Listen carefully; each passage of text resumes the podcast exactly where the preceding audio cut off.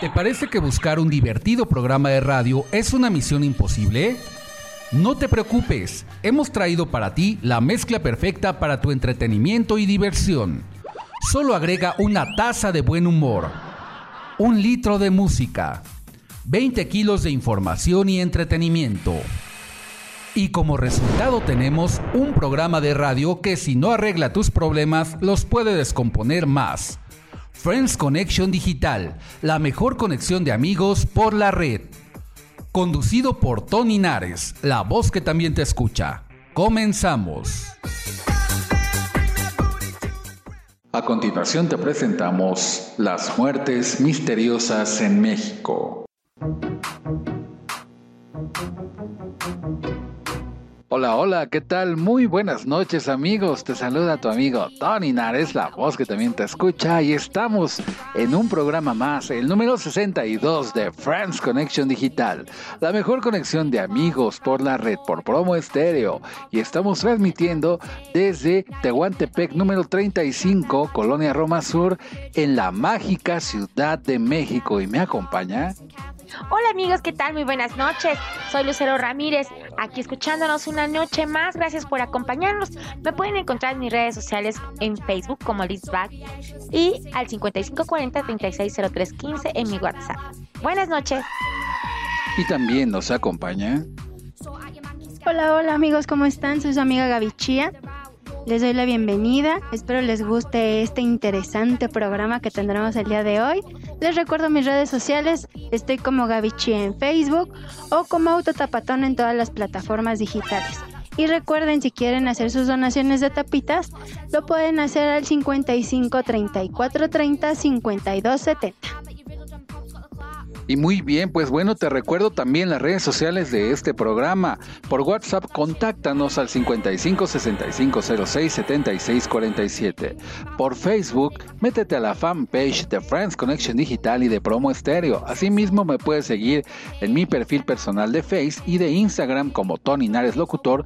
Suscríbete a YouTube, al canal de YouTube de Friends Connection Digital, donde estamos subiendo contenido cada semana y activa la campanita para futuras notificaciones Asimismo, descarga todos los podcasts de este programa. Ya estamos en el programa número 62 y este día con un tema muy misterioso este sábado 3 de octubre del 2020, donde les vamos a platicar en el tópico de hoy las muertes misteriosas en México. Un programa enigmático lleno de muerte, lleno de misterio, lleno de dudas y de mucha información y entretenimiento.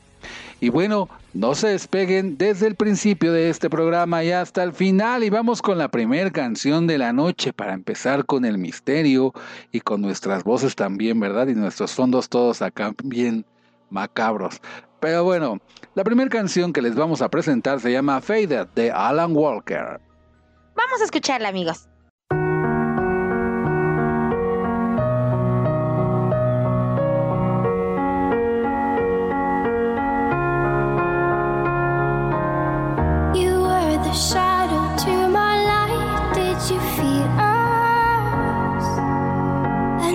star?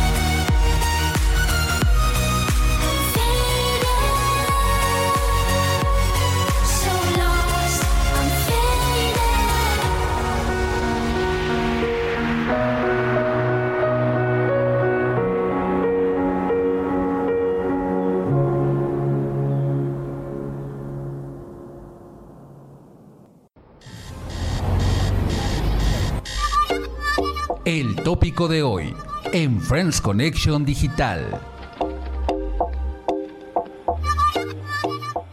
Caso Polet Guevara Fara.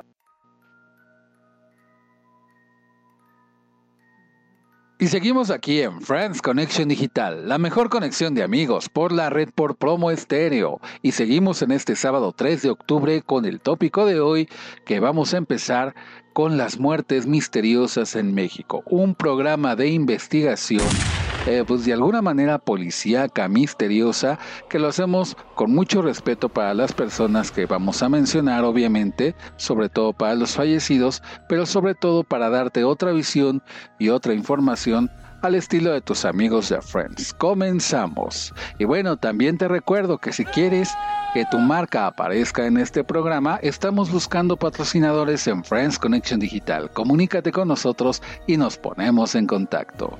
Y bueno, el primer caso que les vamos a mencionar el día de hoy es el de Polet Guevara Fara o Polet Guevara Fara.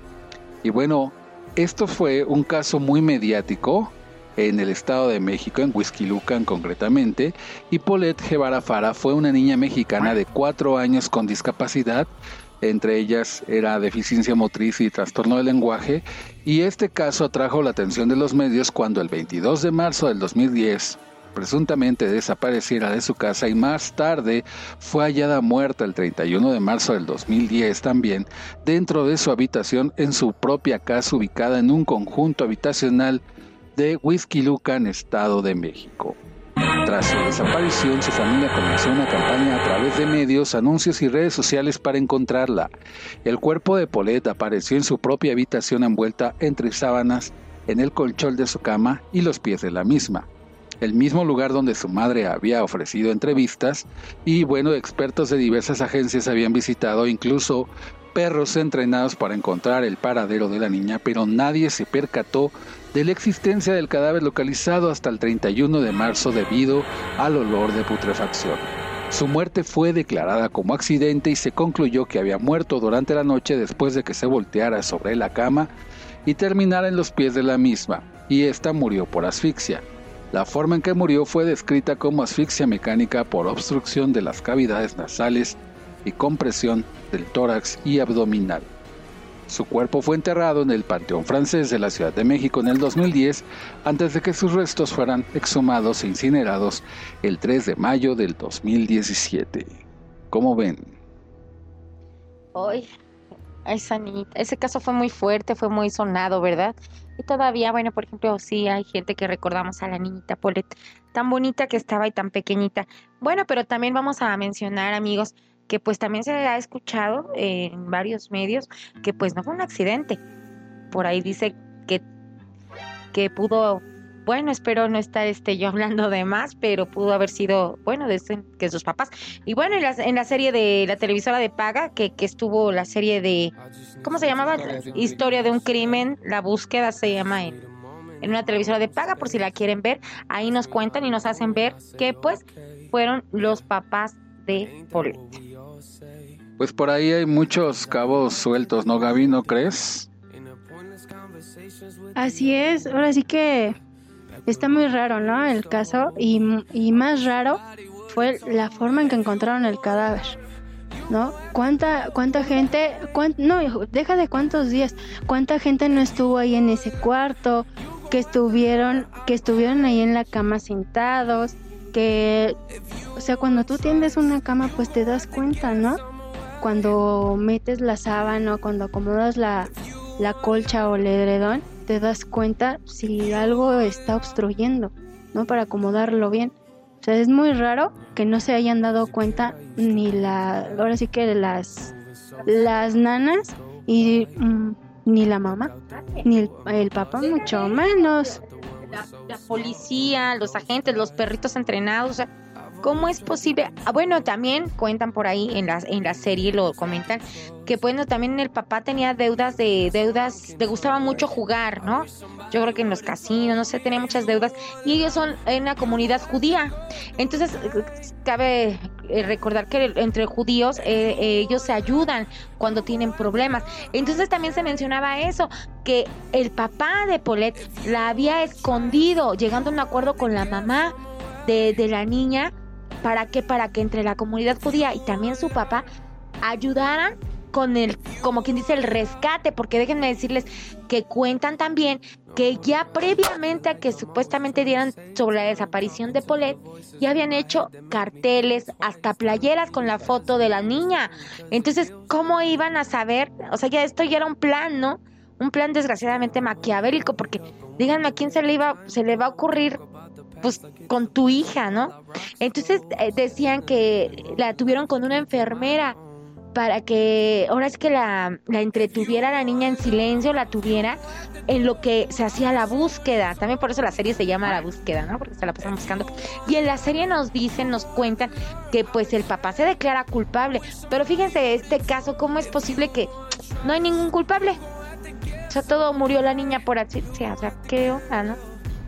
Lo que pasa es que se menciona también que Mauricio Guevara y Lizeth Fara eran personas Obviamente sabemos que de mucho dinero, pero también con muchos conectes dentro de la política mexicana que pudieron haber echado mano de alguna forma eh, ayuda para poder, no, eh, pues no quiero decir entorpecer los hechos de búsqueda y de investigación, pero así fue porque resulta que no hubo culpables. Hay muchas vertientes y muchas líneas de investigación que inclusive el procurador de la de, en ese momento eh, que era Basbas eh, pues tuvo que renunciar inclusive a su puesto por tantas contradicciones que de repente él cayó junto con su equipo y lo mismo que ocurría con respecto a las declaraciones que hacía tanto Lisette como Mauricio. Ellos eran un, matrimonio que ya venía deteriorado y eh, pues la idea era precisamente tratar de rescatarlo y más su economía eh, armando un plan que sin lugar a dudas se les pasó la mano, se les fue de la mano y eh, terminó en una situación muy dramática como fue el hecho de encontrar a Polet, pero dicen, como bien lo mencionaron ustedes, no fue eh, pues ni secuestro y pues se les pasó la mano en un accidente porque por ahí hay algunas versiones que mencionan el hecho de que la hicieron este la, la sembraron porque estuvo escondida en uno de los ductos del mismo condominio donde vivían y que ahí fue donde la niña murió, ¿no? Y se asfixió. Entonces sí. Se les pasó la mano, se les pasó la mano con la niña, efectivamente. Pues de hecho los papás estuvieron arraigados, ¿no? El, de hecho precisamente y lo que sí lo a mí me así como que me, me llama mucho la atención es de que cómo es posible que después de que hayas eh, te hayas enterado de la muerte de tu hija, la hayas sepultado, ¿cuánto tiempo pasó? Y se fue la mamá de, de fiesta a un antro. O sea, eso también como que no checa, ¿no? No, y aparte lo que no checa es de cómo estaba Lisette ante las cámaras. Por ejemplo, hay un, eh, si vemos videos así, o remontándonos a la fecha que pasó, con Lili Telles o como antes de que la entrevistaran, como decía que si estaba bien, que si así estaba, lo hacía perfecto, que, que le decían que llorara, que no llorara, la, amiga le decía. Este, pues hay muchas contradicciones, ¿no creen? Y bueno, ustedes se han preguntado, ¿y habrá sido una, una novela, una faramaya? ¿Estará viva Polet? ¿Estará muerta? ¿Si la habrán matado? ¿Habrá sido una muerte por accidente? ¿Qué será?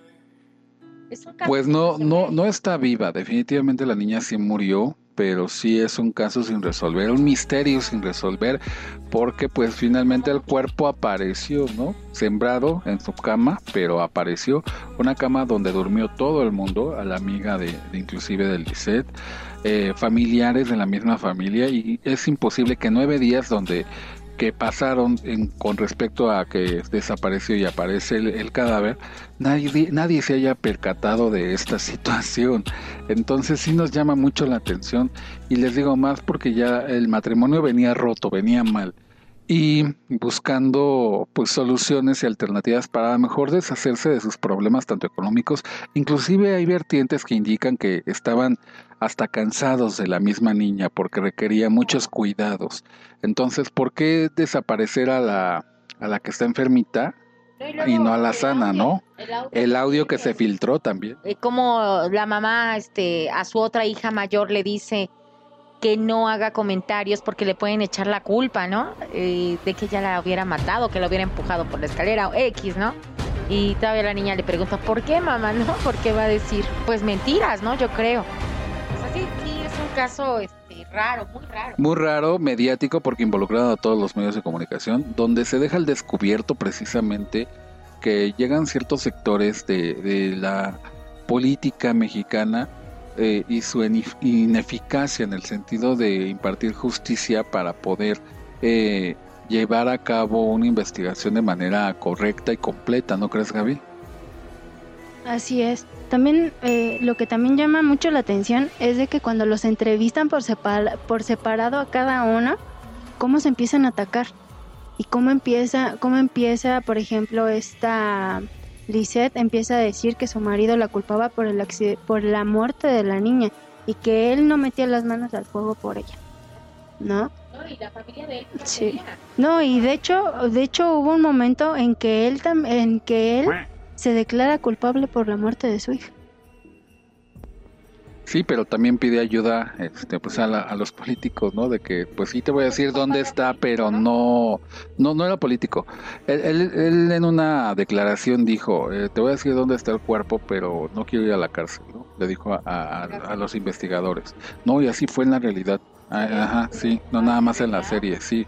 Hay videos que, que lo explican y pues por de ahí la, la idea de que precisamente ellos tuvieron mucho que ver con respecto a, esta muerte misteriosa en México y el caso de Polet Guevara Fara. Pero volvemos a lo mismo, un caso más sin resolver en México. Desafortunadamente. No, pues hasta Basba, este contrató a Basba eh, contrató este a, al FBI, ¿no? Fíjate nada más qué gastazo para contratar y para lo mismo, para lo mismo, porque pues ya era algo que amable de estarme deteniendo el micrófono. de un caso es que ya estaba todo comprado, ¿no Para, para finalmente darle carpetazo. Pero seguimos con más, con otro caso más en las muertes misteriosas en México de Friends Connection Digital. Pero mientras tanto, vamos con la siguiente canción y esta se llama Canción de It, Every 27 Years. Vamos a escucharla, amigos.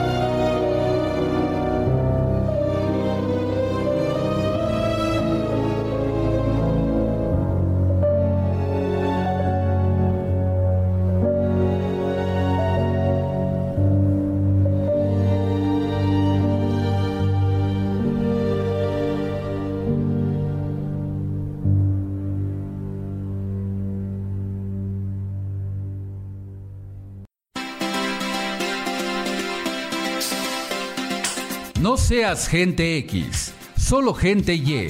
Regresamos a Friends Connection Digital. Caso El asesino de Cumbres.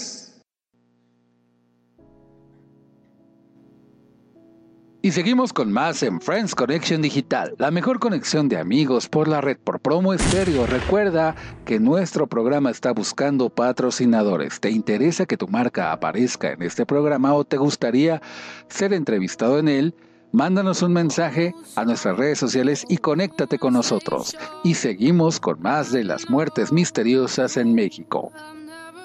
Así es amigos, pues otro caso más aquí en nuestro México lindo el caso del asesino de Cumbres, como se le llamó a Diego Santoy, consternó a la ciudad de Monterrey en Nuevo León y en general a México en el 2006 por la hazaña con la que fueron asesinados dos niños de 7 y 3 años, que eran hermanos de Erika Peñacos, entonces novia del acusado.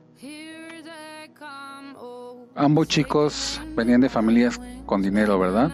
Familias importantes allá en Monterrey el doble homicidio fue un 2 de marzo del 2006 en la casa de Erika, ubicada en la calle Monte Casino en la colonia Cumbres. Y de acuerdo con las declaraciones del juicio, los niños fueron asesinados en su casa después de que Diego la visitó para intentar dialogar y realizar, eh, tratar de pues buscaba una reconciliación con Erika porque ya habían terminado después de tres años de noviazgo, porque ellos se conocieron en una fiesta de 15 años de una amiga mutua. Él era un niño bien, un niño de buenas calificaciones, de conducta intachable.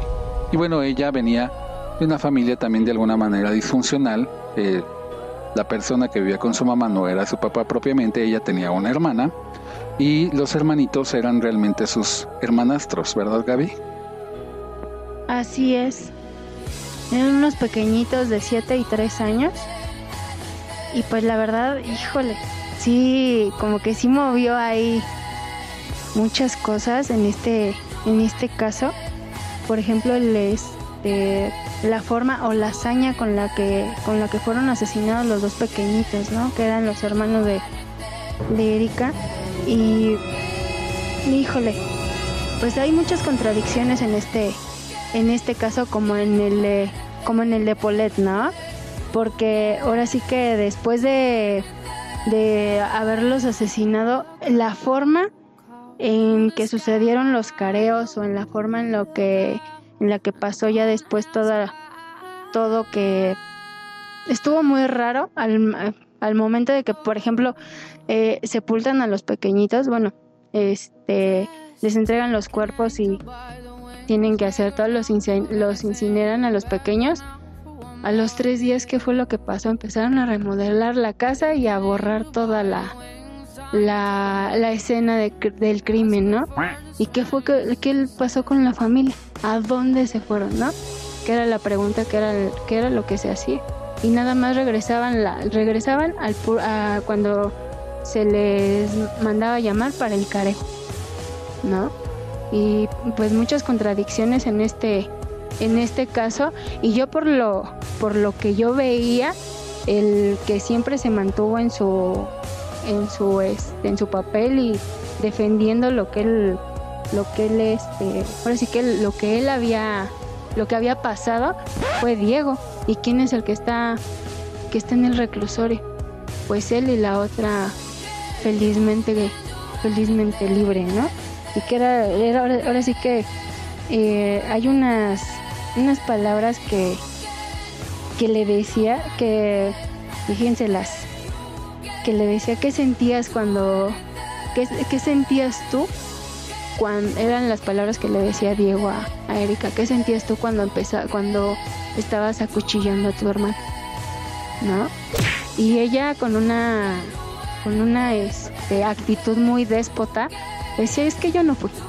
Y yo no fui. Y así como que te saca, te saca de onda esa reacción, ¿no? De la hermana. ¿Cómo es posible que te están a ti atacando, te están diciendo eso? Y tú nada más, es que yo no fui. Con aquella ligereza. ¿No? Y pues así como que, como que no checa tampoco este, este caso, ¿no? Pero pues, ¿cuál, qué, ¿quién era el, el abogado? que estaba muy bien, este, muy bien parado en el gobierno, ¿no? El, el abogado de la familia Cos.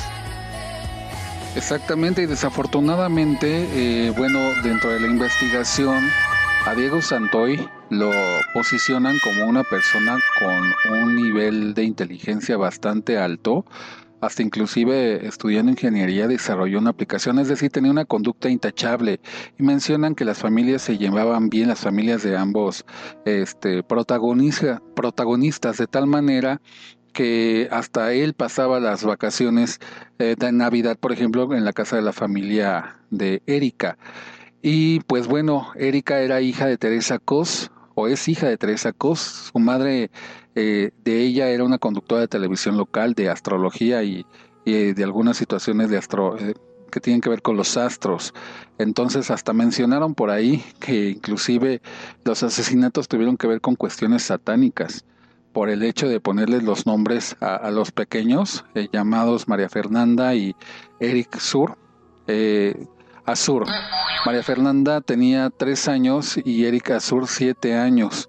Entonces, el día del infanticidio, después de que ya habían terminado durante tres años una relación ellos, él se invitó a uno de sus amigos a cenar y a dormir en su casa, Humberto, para después irse a las cuatro de la mañana a la casa de ella con la intención, como él lo menciona, de tener relaciones sexuales, pero fueron descubiertos eh, por una discusión que tuvieron por el pequeño al cual se llevaron a la cocina y lo acuchillaron.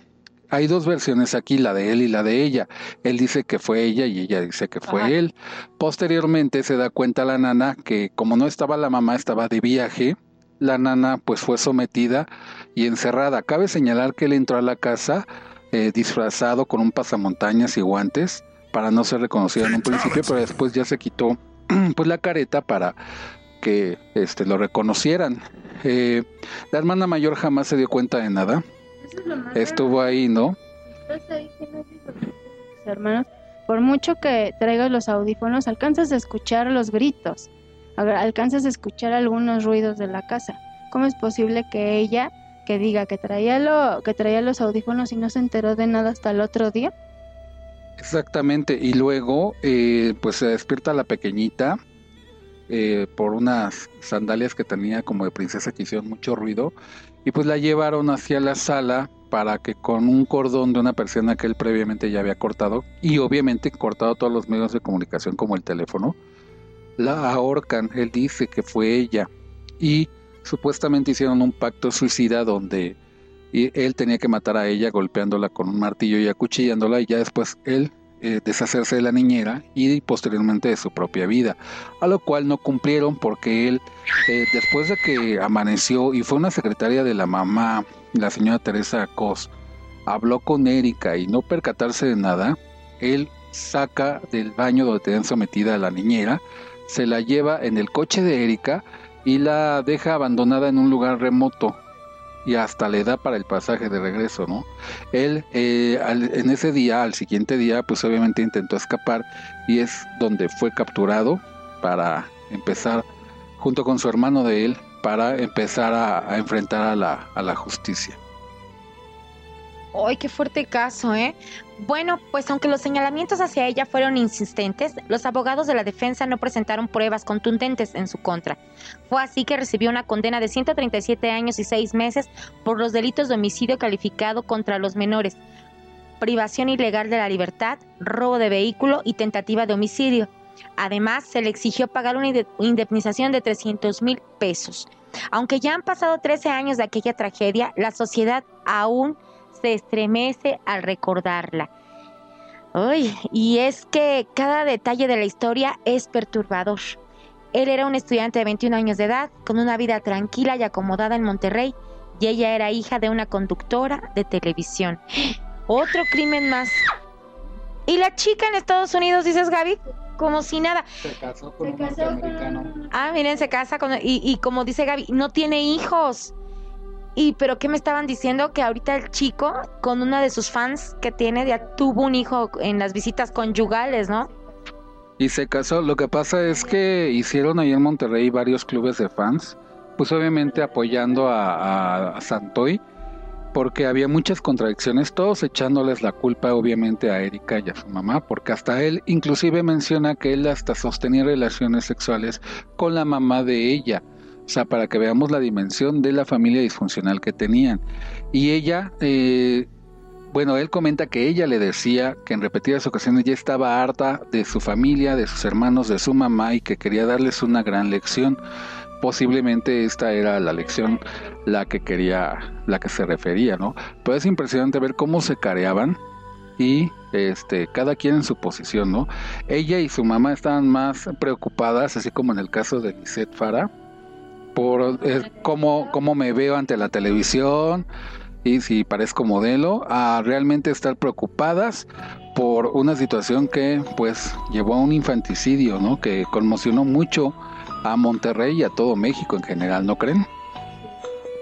Así es, y pues lo último que se, que se dijeron en, en uno de los últimos careos, que le dijo Diego, dice, yo estoy dispuesto a pagar por lo mío, pero no por lo tuyo. Y nada más lo único que volteó esta Erika y le dijo, mis manos están limpias al igual que mi alma. Fue lo que fue lo último que, que se dijeron, pero con una actitud de ella tan, tan soberbia. y ella no lloraba. No, no lloraba, no. Así como si nada, así como Lisette y todo mundo. Ay, no, no es posible, ¿no? Como dices, ¿no? Uno como madre, ¿cómo si perdiste a tus hijos? Yo, yo creo que tú y yo, nosotros como padres estaríamos, o todos los amigos que nos están escuchando y que tienen la dicha de ser padres, estaríamos deshechos con una situación así que nos sucediera en nuestra, en nuestra vida, en nuestra familia.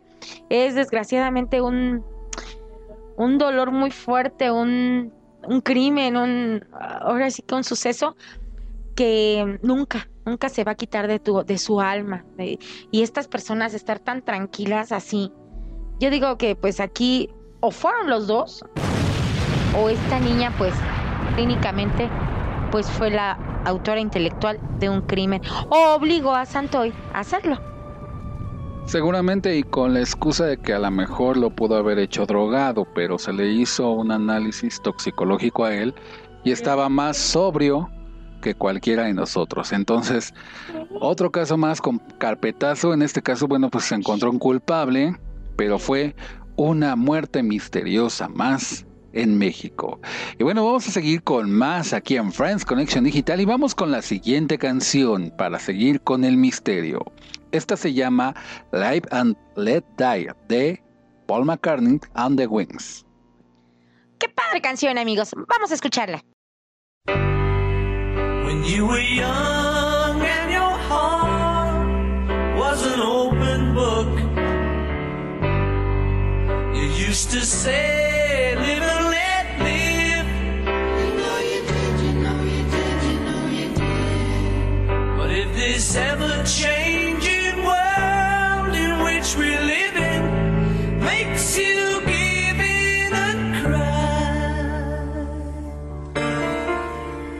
Say live and let die.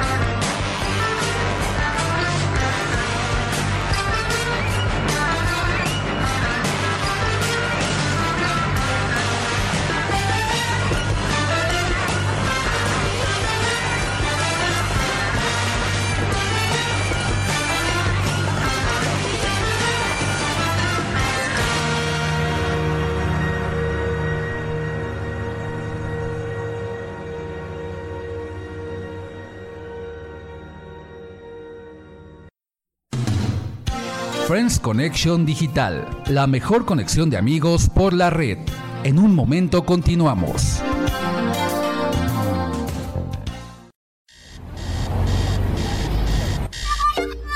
El tópico de hoy en Friends Connection Digital. Caso El Caníbal de la Guerrero.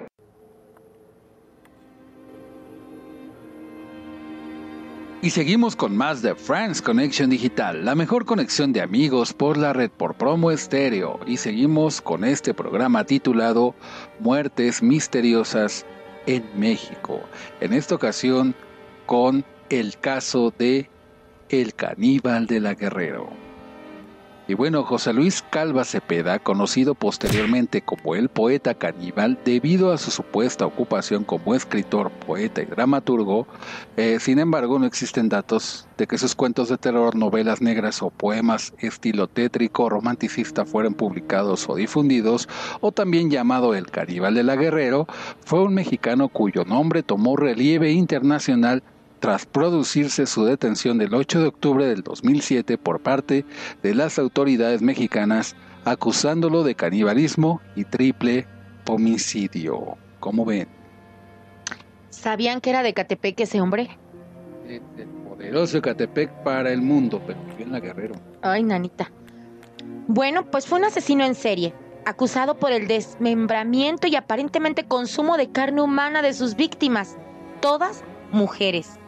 Fue sorprendido por las autoridades en su casa después de una denuncia iniciada por los familiares de su pareja sentimental Alejandra Galeana Garavito, mujer de 32 años y madre de dos hijos, que previamente había descuartizado en su casa. Sin embargo, el 16 de octubre negó ante la Fiscalía del Distrito Federal haber practicado el canibalismo, pero sí que se declaró culpable del asesinato declaraciones que no hicieron mover la postura del fiscal Gustavo Salas, que mantiene la idea de la premeditación y la consumación del acto caníbal, pues que según dice, en la sartén se encontraron restos de esta carne y un plato con cubiertos y hasta con un limoncito ¡ay!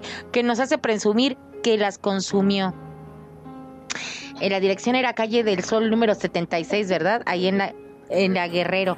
La policía encontró el tronco de Alejandra que fue reportada como desaparecida el 5 de octubre del 2007 por sus familiares. Dentro de un armario, las otras partes cortadas en trozos fueron hallados en el frigorífico, mientras que el antebrazo estaba recién frito en la sartén. Ay, ¿cómo ves, Gaby? Ay, no, ya me dio asco.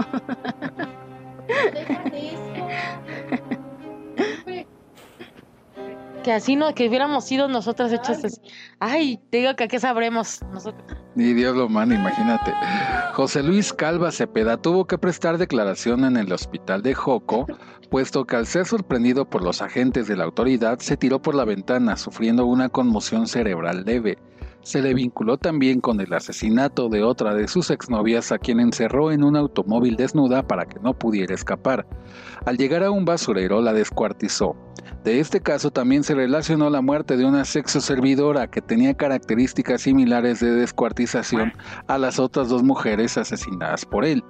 Esto lo declaró un hombre que dijo haber tenido una relación homosexual con el caníbal y quien confesó haberle ayudado a la descuartización de una de sus novias. El hombre también fue condenado a prisión. El 11 de diciembre de, del 2007 presuntamente lo mandaron matar dentro del penal. ¿Cómo ves, Gaby? Ay, no.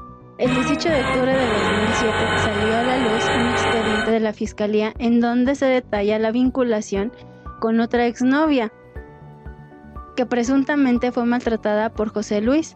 Se trataba de Olga Livia, una profesora de inglés de 23 años, a quien obligó a ver películas pornográficas de, sofo de zoofilia y al tener relaciones sexuales sadomasoquistas. Qué barbaridad. Calva Cepeda murió el 11 de diciembre del 2007 tras presuntamente ser asesinado en una celda de la cárcel y fingiendo un presunto suicidio que el caníbal de la Guerrero cometió mediante un cinturón. A Calva dicen lo mandaron matar ya que según declaraciones de su hermana, cuando se reconoció su cadáver en el CEMEFO, Calva Cepeda presentaba marcas de tortura y una presunta violación por parte de los internos, quienes supuestamente le metieron un palo por el ano y le destrozaron los genitales. La hermana también declaró que el cinturón con el que su hermano presuntamente se había ahorcado no correspondía al de él. Además dijo que José Luis Calva, antes de morir, se había vuelto loco y mirándola decía, soy el caníbal. Antes de morir, José Luis Calva Cepeda escribió su historia plantándola o titulándola Instintos caníbales, en donde agregó como fin su suicidio. En el velorio de Calva Cepeda, el hermano de una de las mujeres que asesinó trató de entrar para abrir el ataúd y comprobar que dentro de él se encontrara José Luis Calva, pero las autoridades lo impidieron. Bueno, pues aquí es otro caso diferente a los dos primeros que tuvimos, ¿no? Porque bueno, al menos aquí, pues sí detuvieron al culpable, ¿no? De los homicidios. Pero bueno, yo también me pregunto, eh, se queda mal, queda, bueno, de por sí ya estaba loco, porque alguien que, que hace eso de comerse al humano, pues como que no. Pero al tirarse por la ventana, pues yo creo que eh, dicen que perdió la, bueno, como que una parte ya estaba mal. Entonces, ¿cómo pudo haber escrito su libro? O sea, sí confesó o sea, lo que yo, mi pregunta es, ¿sí confesó en las declaraciones? Sí, yo las maté, yo me las comía. No, o sea, confesó de que sí las mataba, pero de que se las comía no. Entonces, ¿para qué las pero, con limón? Pero finalmente, pues esas son pruebas que, que de alguna manera las autoridades eh, advirtieron y dijeron, pues este, señor, este señor se las mataba para comérselas, ¿no? Y no precisamente comérselas en otro sentido. Qué rico. No, bueno, bueno, pues ese señor sí se alocó. Bueno, pero yo creo que las enamoraba, ¿no? Porque si era un poeta, pues yo creo que por eso caían rendidas a sus pies. Porque pues si les decía cosas bonitas, pues caían redonditas a sus pies las chicas. Entonces, pues también por eso yo creo que las embaucaba, ¿no? Para llevarlas a su casa y ahí hacer con ellas lo que quisiera. No, y deja de eso, por ejemplo, eh, bueno, se, hallaron presuntos escritos donde sí escribía algunas novelas así muy trágicas, eh, así como de terror de alguna manera, pero con tintes romanticistas. Y ellas, estos poemas, por ejemplo, tengo entendido de acuerdo a la investigación que hicimos para hacer este programa, que él se presentaba en varias ferias, inclusive en la feria de Catepec, en San Cristóbal de Catepec, se presentaba ahí en la explanada y actuaba como monólogo los poemas que él mismo escribía y es así como las atraía a las a las chicas, ¿no? Para No, digo, no, no nunca lo viste. Ah, oye, pero por ejemplo, este señor habrá sufrido algún trastorno psicológico de niño. Yo creo, ¿no? Para haber cometido estos homicidios así de esta manera o Seguramente sí, ¿no? No, no está, no está nada investigado. Nada. Eh, tengo entendido que hay algunas este, pues, investigaciones que apuntan con respecto a su infancia que sí fue abusado sexualmente por un familiar hombre de, por parte de él. Entonces, si fue abusado por un hombre, ¿por qué desquitarse así con las mujeres? No entiendo. Pues a lo mejor es un patrón de conducta psicótico, que un psicópata precisamente, que de alguna manera, pues muy en el interior, más que querer agradar a las mujeres y tenerlas en un pedestal, pues las enamoraba para hacerles daño, ¿no? O si no, ¿de qué otra manera te explicas que hacía estos crímenes? qué miedo, esta clase da miedo también. Fíjate que un caso que también no mencionamos aquí, que valdría la pena una segunda parte, fue la de la Mata Viejitas, que a lo mejor en una segunda parte vamos a platicar de este programa. Si ustedes nos escuchan y nos dicen en las redes sociales que quieren una segunda parte de este programa, por supuesto que lo haríamos. Y pues obviamente con respecto a la Mata Viejitas, ella también tenía un patrón de conducta así muy similar que él, en el sentido de que ella cuando era niña era maltratada psicológicamente por su abuela y al ser mayor, ese patrón de conducta lo repitió para tomarse de venganza con respecto a las mujeres eh, adultas mayores. Entonces, por eso cometía también sus crímenes. Por lo regular, la gente que tiene ese trastorno o hace ese tipo de crímenes es porque en su infancia o en algún momento de su vida sufrió un trauma de, de algún sentido de estos, ¿no? Y por eso es que tiene ese patrón de conducta, efectivamente pues una misteriosa muerte más aquí en México, así como tantas que han existido y tantas que eh, de alguna manera vale la pena comentar aquí como programa de investigación y hasta cierto punto periodística. Y les digo, si amerita una segunda, una segunda parte por parte de ustedes, si les gustaría escucharla, obviamente háganlo saber para que nosotros investiguemos y lo hagamos. Uno de ellos, de los casos que quedaría pendientes, es precisamente la mata viejitas. ¿No creen? ¿Cómo ven? Así es, sería muy interesante hacer la segunda, la segunda parte. Y mientras tanto, en lo que esperamos sus, sus llamadas, no le hagas, dice Lucerito que la mata locutores. No, no, no. Un poquito de humor después de esta noche tan escabrosa de tanta muerte y crimen. Pues vamos con la siguiente canción, la última de la noche, ya para despedirnos. Y esta se llama Someone Likes You de Adele. Escuchen, amigos.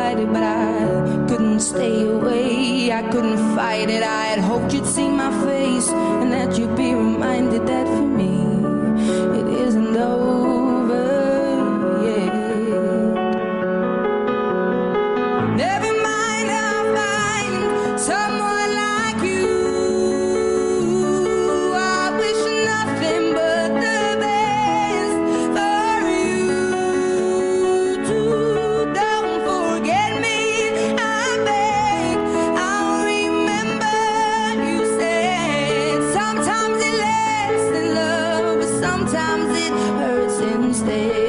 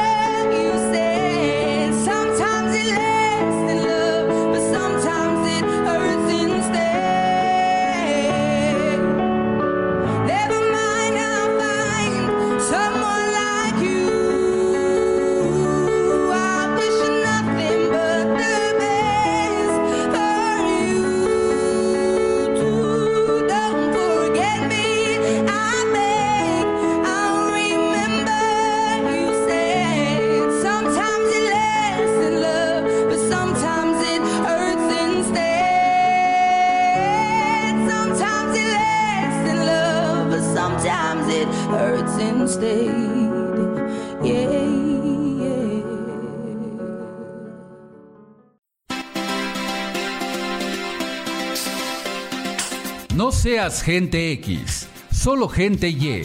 Regresamos a Friends Connection Digital.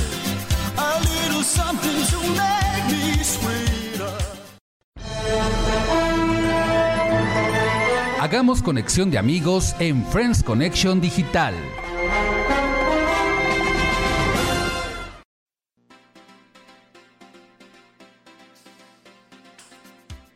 Y ya estamos de regreso aquí en Friends Connection Digital, la mejor conexión de amigos por la red por promo estéreo y ahora dejando un poquito atrás las muertes misteriosas, vamos a festejar la vida, el buen humor y toda la conexión de amigos a través de nuestros saluditos. Comenzamos. Así es, mis queridos amigos, y hoy estamos de manteles largos porque les quiero pedir un aplauso porque es el cumpleaños de nuestra querida nena Michelle, la hija de Gaby, Gaby Chia. Feliz día, nena, pásatela muy bonito. A rato vámonos, ya vamos, estamos aquí en el pastel, pero a rato este pues seguimos en la pachanga y te deseo lo mejor, nena, pásatela súper súper bien y te deseamos mucho, te queremos decir que te queremos mucho, te mandamos muchos abrazos y muchos besos, muñequita. Bueno, pues también un saludo que el día jueves, primero de octubre, fue el cumpleaños de Luis Gavián. Un saludo también para ti, Luis. Pásatela súper, súper padre que te la hayas pasado el jueves. Y también un saludo porque el lunes también es otro cumpleaños de nuestra querida Lupita Chía, mamá de Gaby Chía. Y bueno, pues aquí estamos llenos de cumpleaños, muchachos. Bravo, bravo, bravo. Muchas felicidades. Pásensela súper, súper padre. Que Diosito me la siga bendiciendo. Eh, festejen mucho y sigan sonriendo a la vida tan bonito. Gracias. Felicidades. Gaby. Pues yo le quiero mandar un fuerte abrazo y como decíamos cuando estábamos juntas, que el 2 de octubre no se, no se olvida. Le mando un fuerte abrazo a Roxana Carmona Galarce, porque el día 2 de octubre fue su cumpleaños. Te mando un fuerte abrazo, güera. Espero te la hayas pasado muy bien. Sabes que te quiero mucho y pues ahora sí que no te pudimos apapachar ya que estás algo lejitos, pero pues sabes que te deseamos lo mejor y que te queremos mucho. Y también puedes mandarle un fuerte abrazo a mi hija. Este. Ay, me pone. Se me hace un nudo en la garganta porque, pues sí, nos la, vimos dura hace nueve, hace nueve años. Y le doy gracias a Dios por, haber, por este, que estemos aquí después de nueve años, después de, de pasarla. Eh, fue un parto muy difícil eh, ya estaba yo, ahora sí que viendo ahí la lucecita, pero pues gracias a Dios aquí, aquí seguimos, ya nueve años. Te deseo lo mejor, Michelle. Te amo, sabes que te amo mucho, que te deseo lo mejor y que yo me encargo de que te la sigas pasando muy bien. y también le mando un fuerte abrazo a mi mamá, que también la estamos festejando el día de ahora que el lunes es su cumpleaños, el 5 de octubre. Este, te mando un fuerte abrazo, Ma. Sabes que te amo. Gracias por, gracias por todo. Y pues aquí seguiremos este, en la festejación para este, que se la pasen muy bien y felicidades a todos los que cumplen años en el mes de octubre. Pues sí, aquí en octubre que ya estamos iniciando, ¿verdad? Aquí en este 3 de octubre. Eh, ya nos acercamos pues más a la parte final, al último trimestre de este castigado 2020 y con temas muy misteriosos que lo iniciamos y que vamos a seguir hablando más de cuestiones que a ustedes les gustan. Y bueno, también vamos a felicitar a los cumpleañeros del último, de los últimos días de septiembre. Este 28 de septiembre cumplieron años nuestra directiva de Promo Estéreo también, Steffi Camacho. Un aplauso a ella, por favor. Y también ese día estuvimos de fiesta en la gran familia Promo Estéreo porque también fue cumpleaños de nuestro querido Toño Galván de Sale el Son. Muy bien, muchas felicidades, Toñito Galván, y de Vicky Barragán de Pinta tu Vida, también fue su cumpleaños ese día. El día 29 de septiembre cumplió años un pequeñín, Santi Suri, el hijo de nuestra querida amiga Mari Suri, de Cuenta conmigo, muchos cumpleañeros. Y bueno, también vamos a recordar en memoria de los acaecidos del 2 de octubre, ¿verdad? De 1968. Como bien dicen, 2 de octubre, no se olvida, un crimen más una muerte misteriosa más en México que también abordaríamos en la segunda parte de este programa. Pero ¿qué creen? Ya llegó la hora de despedir este programa número 62 del 3 de octubre del 2020. Y se despide de ustedes, Toninares, la voz que también te escucha y me acompañó. Así es, amigos. Lucero Ramírez, no dejen de escucharnos cada sábado y de sintonizar los podcasts. Les mando un besote, un abrazote y bueno, pues nosotros estamos de fiesta. Espero que ustedes también se la estén pasando súper, súper padre. Bye bye. Y también nos acompañó se despide de ustedes su amiga Gaby Chía, agradeciéndoles que nos hayan escuchado un sábado más. Y recuerden descargar los podcasts y que estamos este, buscando patrocinador para que tú seas parte de Friends Connection Digital. Esperamos tu mensajito, tu llamada. Eh, ya sabes en dónde nos puedes contactar para poder, para que seas parte de parte de Friends Connection y que ahora sí que este, sigas aquí con nosotros en sintonía. ¿no? Y recuerden, arriba el Atlante. Oye, el Atlante no quisiera ser patrocinador. Si te lo consigo. Estaría bien, ¿verdad? Así como las demás marcas. Si quieren que su marca aparezca en este programa o que los entrevistemos y estén frecuentemente mencionados en la mejor revista de la radio y el mejor programa de conexión de amigos de Promo Estéreo, obviamente mándenos un mensaje y conéctense con nosotros. Y bueno, ya eso por la noche. Ha llegado a seguir. Eh, seguimos más bien. Felicitando a nuestra gran familia Promo Estéreo los controles técnicos estuvo, me están distrayendo aquí con sus lecturas, ¿eh? Ok, en los controles técnicos estuvo la querida Chelly y nuestro querido Marcos. Gracias por producirnos. Y un saludo a Lalo Llamas y a Isa por ayudarnos y facilitarnos todo para hacer este programa y siga teniendo el éxito que sigue teniendo todas las noches de los sábados. Y bueno, Recuerden que el último en soñar. Que apague la luna. Nos escuchamos el próximo sábado de 10 a 11 de la noche por Promo Estéreo. Hasta la próxima emisión y que se la pasen. Muy bien. Bye bye, friends. Yo quiero chupar. Yo quiero cerveza. Hasta que explote la cabeza. Yeah. ¡Vámonos!